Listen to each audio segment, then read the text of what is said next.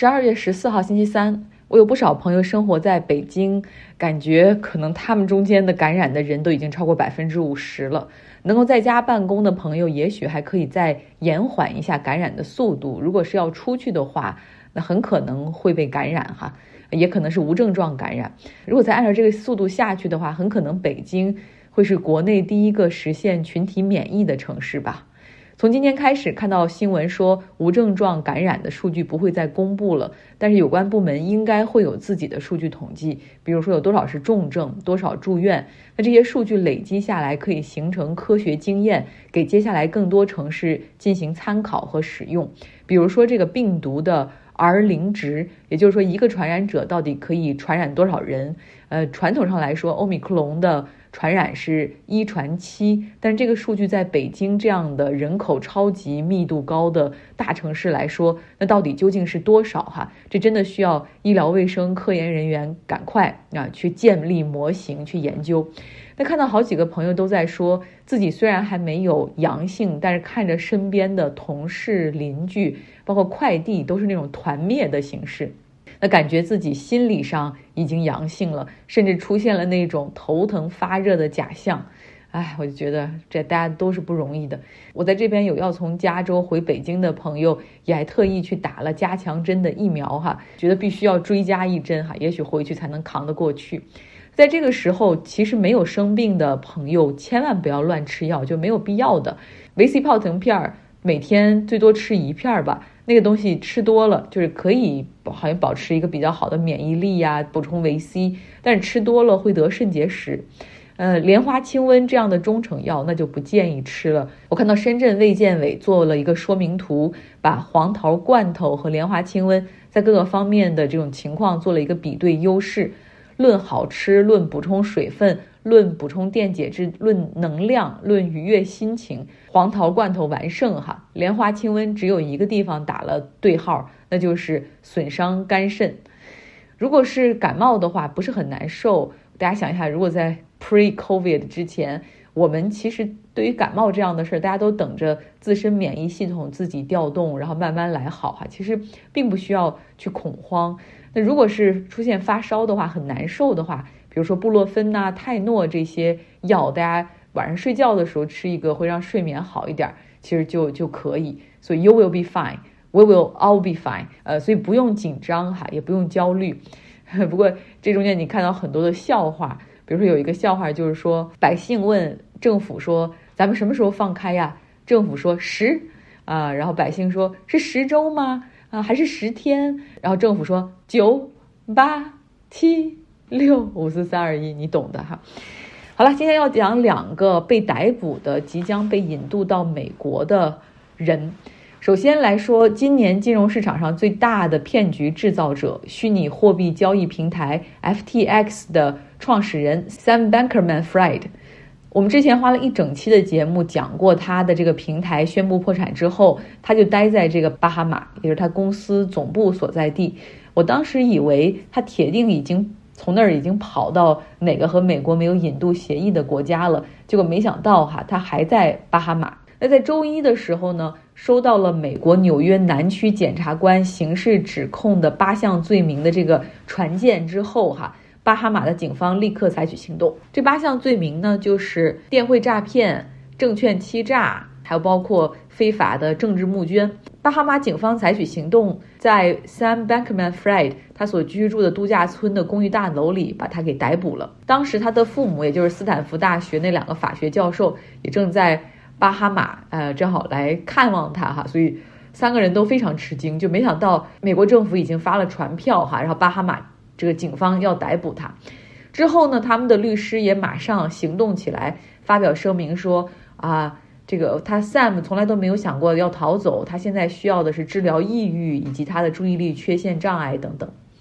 Sam Bankman-Fried，他今年三十岁，在 FTX 平台倒闭之前呢，他是一个商业神童，是那种被塑造成有爱心、关注贫困、有社会责任感的年轻的亿万富翁。他这个平台原本是有一千万的用户，从交易量来看，它算是全球第三大的虚拟货币交易所。然后这个 FTX 也获得了很多机构的投资，像软银、红杉淡马锡，淡马锡是新加坡的主权基金哈，所以在还有一些在币圈的一些大机构也给他的平台投了资。但是今年随着比特币等多种虚拟货币的持续下跌，这个 FTX 好像流动性出现了严重的问题，中间一度是寻找买家，呃接盘，但是最后都跳票了哈。所以在十一月十一号的时候，Sam Bankman-Fried 他突然在社交媒体上宣布公司倒闭。之后呢，他的公司就在多个地区向法院提交了破产保护，但至少是有八十亿美元的缺口。这些损失不只包括那些给他投资的钱，还有很多在他平台上进行虚拟货币交易的普普通通投资者的钱。那根据纽约检察官的起诉书来看呢，Sam Bankman-Fried 他多次向客户、投资者谎报他的所谓商业帝国的结构以及他的财务状况，然后呢涉嫌诈骗。并且呢，把他的资金投给了一些政治的 campaign，购买房产，捐给非盈利机构、慈善，然后还有乱投资，请名人做广告等等。这个整个的公司的管理是非常的混乱哈，然后各种各样的办法逃避监管。想象一下，当年孟晚舟啊在加拿大被扣下来，程序其实是一样的哈。在引渡之前，巴哈马的法院会开庭询问。然后问他呢，是否对于引渡回美国存有什么样的意见？然后这个时候，你的律师可以摆出各种各样的原因。那如果没有的话，很很快哈，他就会被转回到美国去。那如果有理由不想回去，然后就要陈述、打官司，整个这个过程可能就要好几个月。Sam Bankman-Fried 他实际上一直都是否认自己是蓄意诈骗，所以宣布破产之后，他挺逗的，他没有消失，而是在社交媒体上。非常的活跃，而且接受媒体的采访，甚至几周之前，他还在《纽约时报》的这个 Deal Book 年度峰会，也就是那种商业论坛上，接受了长达十分钟的视频采访。然后当时一些现场的嘉宾啊，都说他父母还是法学教授呢，他应该收到了不少法律的建议哈。这个时候应该保持沉默，因为你不论说什么，未来对你都是不利的证据。但是 Sam 还是。接受了这个采访哈，然后他就是反复说对发生的一切感觉到非常非常的抱歉，然后他并不清楚这个事儿怎么怎么怎么怎么样。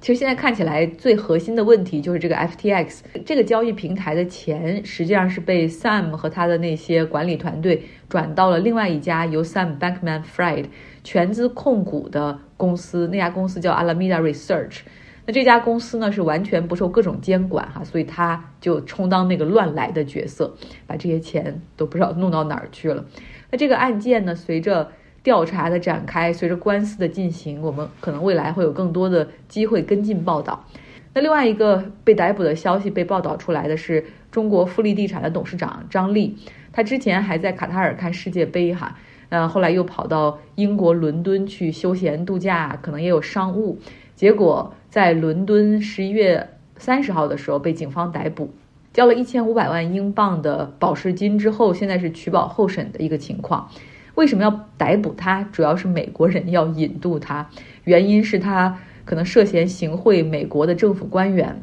张丽呢，他亲自掌舵开发了呃在旧金山市中心的一个叫 Fountain 五五的一个项目，这个项目大概投资金额是三千五百万美元。呃，就是一个商业地产，有四层的公寓，有超级市场，两个两层的停车场，哈，这种就是非常非常的普遍在美国。呃，这个中间呢，可能会涉及到这个建筑在建设的过程之中，可能有一些规划，呃，要审批，然后你不论是加建或者是建筑结构的改变，都需要获得工程许可，这中间可能有有行贿的情况出现。大家有的时候可能会觉得，是不是针对我们中国商人？其实真不是，旧金山检察官他并没有说是针对他哈，而是一次对旧金山公务局腐败案件的调查之中，这个 FBI 呢，他就突袭了牵扯其中的一个中华总商会的办公楼。这个中中华总商会实际上就相当于是啊，帮着做政府关系的那些中间人。大家知道，旧金山这个城市百分之三十的是这个华人，所以这个中华总商会。的这个会长好像也是神通广大哈，人脉很广，呃，但是他是整个这个案件的核心。之后对他调查之后，又发出了四十多张传票，张力这个就是其中之一。呃，可能的情况就是这个张力请这个总会长帮忙搞定建筑审批规划的变更，可能送了一瓶很贵的葡萄酒两千美元左右，那这个就属于违法行为了，因为行贿也是违法的。那外国的商业环境实际上对 anti-bribery 非常的严格，就对这种反贿赂非常的严格。像我们的各种合同条款中都会有这样的规定，就是说，假如我们这个公司在其他项目或者其他国家中有行贿的这个事儿，然后我们的。任何客户都可以有权随时解除合同，甚至可以不付钱的那种，所以你就知道行贿的这个成本太高了，没有人去愿意冒这个风险哈。不只是名誉扫地，而且你可能已经做了的合同也收不到钱。好了，哎，大家可以听得出来，我说话很多之后，还是会觉得嗓子很很干，然后很很痒哈。又要再讲我的感冒的症状了。希望你们可以保持健康，stay healthy，stay warm。愿你有一个愉快的周三。